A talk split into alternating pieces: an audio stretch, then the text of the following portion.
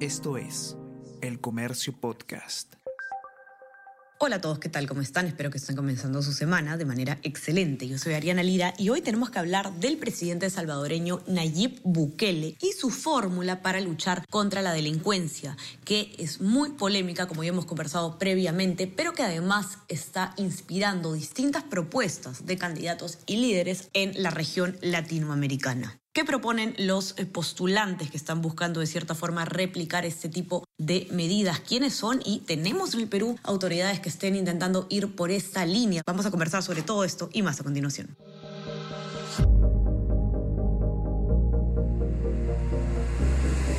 Tenemos que hablar con Ariana Lira.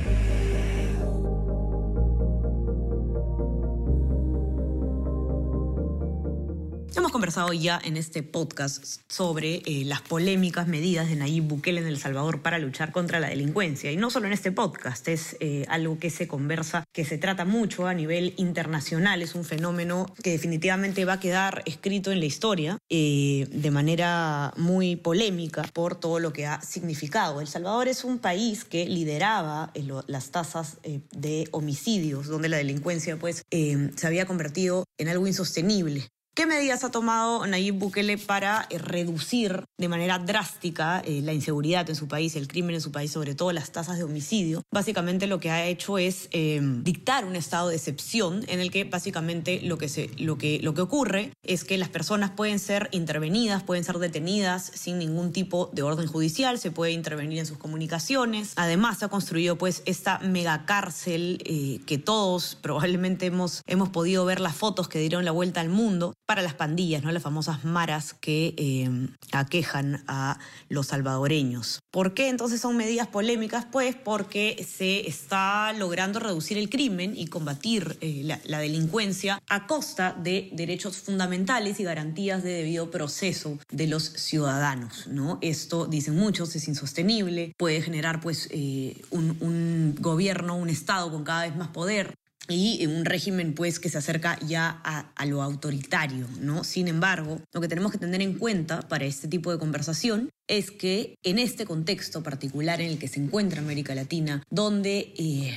la región en general ha quedado mucho más empobrecida de lo que ya estaba luego de la pandemia eh, por el coronavirus, Aparte de eso hay que sumar la crisis eh, económica internacional y qué decir del aumento del, índice de delincuencia en general en la región, de inseguridad, ¿no? Estamos en un contexto donde hay mucho descontento, como decíamos, y donde por ende propuestas como esta pueden resultar atractivas e incluso deseadas por los ciudadanos quienes prefieren sacrificar esas garantías, estos, estas garantías fundamentales, justamente para evitar ser víctimas de eh, esta inseguridad galopante. Ayer domingo se publicó el suplemento de ese data del mes de octubre, la unidad de periodismo de datos del comercio, y precisamente lo que hemos intentado hacer con esta edición es una radiografía del poder en América Latina en estos momentos y un poco el mapa político de lo que está pasando en este superciclo electoral. ¿no? Estamos eh, teniendo distintas elecciones presidenciales en países de la región durante estos años y vemos que eh, los candidatos y los líderes recientemente electos se inclinan hacia ciertas tendencias. Una de estas notas es precisamente la que estamos comentando en este podcast, que fue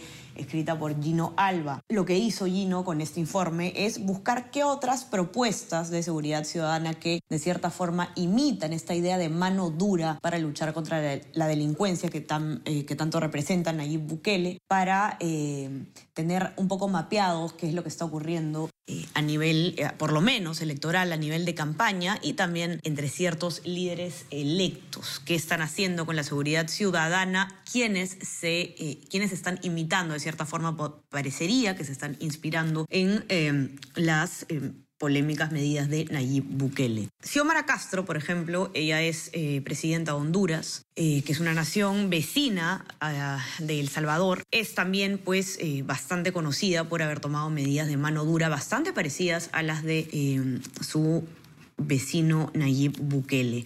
¿no? Lo que ha hecho básicamente ella es instalar igualmente un estado de excepción que además está vigente hasta el día de hoy. Se compara muchísimo, de hecho, eh, las medidas que ha tomado Castro en Honduras con las de Nayib Bukele. Se habla mucho, de hecho, sobre el parecido en el manejo de la delincuencia por parte de Castro y de Nayib Bukele. Otra de las autoridades de la región electas eh, en funciones actualmente que han tomado medidas de este corte, ¿no? De mano dura, de, eh, de, de, control de la delincuencia. Otra de las autoridades vigentes en América Latina que ha planteado medidas eh, de mano dura como, como decimos, es de hecho el alcalde de Lima Metropolitana, Rafael López Aliaga. ¿no? Él ha planteado, como ya todos sabemos, el estado de emergencia para el Lima y el Callao por la eh, crisis de seguridad que se está viviendo en eh, la capital. Y bueno, ya sabemos, hemos escuchado probablemente todos que el alcalde ha pedido también que el eh, ejército apoye en la lucha contra la delincuencia. Una medida que también es polémica, como hemos conversado ya en otro capítulo de este podcast, que lo pueden encontrar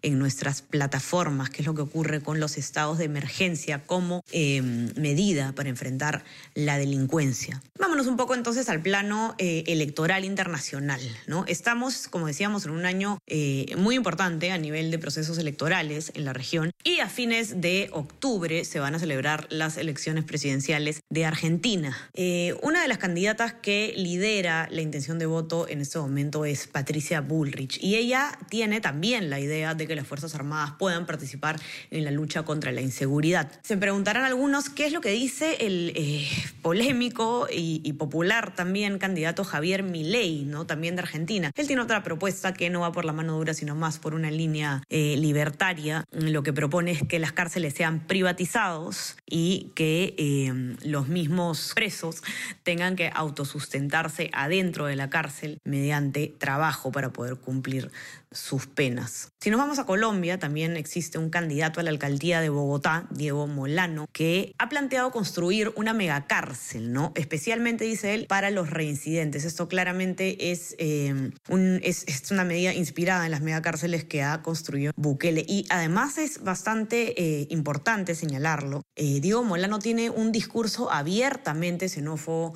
contra eh, los ciudadanos venezolanos, ¿no? Eh, habla de puntualmente, ni siquiera se refiere a ellos como extranjeros, ¿no? Sino como bandas de venezolanos que deberían ir a estas cárceles. Por último, hay también algunos candidatos que, o ex candidatos, mejor dicho, que no lograron alcanzar los cargos a los que aspiraban, pero que también habían tenido discursos como estos recientemente. Jan Topic, por ejemplo, que postuló a la presidencia de Ecuador sin éxito, planteó tener mano dura contra la delincuencia y además eh, se comprometió a que el Estado tomaría el control del sistema penitenciario. Ha dicho él además es, numerosas veces y públicamente que admira a Nayib Bukele. Para que puedan ver con detalle eh, todo este mapa eh, de candidatos y de líderes electos, que están planteando medidas de mano dura, medidas controversiales que implican em, megacárceles o el apoyo de las Fuerzas Armadas o estados de excepción y medidas similares, entren a nuestra web elcomercio.pe para que puedan leer la nota de Gino y los invitamos además a que estén atentos a todas las notas de este especial que estamos comentando sobre lo, el mapa actual en América Latina, el mapa político, el mapa de seguridad, el mapa económico. Tenemos una nota muy interesante también sobre las mujeres en el poder qué participación hay femenina en los cargos del Estado, cómo ha evolucionado esto y sobre todo qué piensan las mujeres sobre la democracia. Una nota muy buena también sobre em, la democracia, la percepción de democracia general en América Latina. Lamentable lo que se revela en ese informe de Ana Basso, que solamente seis países de toda la región eh, tienen una población que en más de 50% apoyan los regímenes democráticos. Aumenta, sin embargo, la tolerancia por regímenes autoritarios. Van a poder encontrar todo esto y más en, nuestro, en nuestra web, elcomercio.p. No se olviden también de suscribirse a nuestras plataformas. Estamos en Spotify, en Apple Podcast y suscríbanse también a nuestro WhatsApp, El Comercio Te Informa, para tener lo mejor de nuestro contenido a lo largo del día. Que tengan un excelente inicio de semana. Estamos conversando. Chao, chao. Tenemos que hablar con Ariana Lira.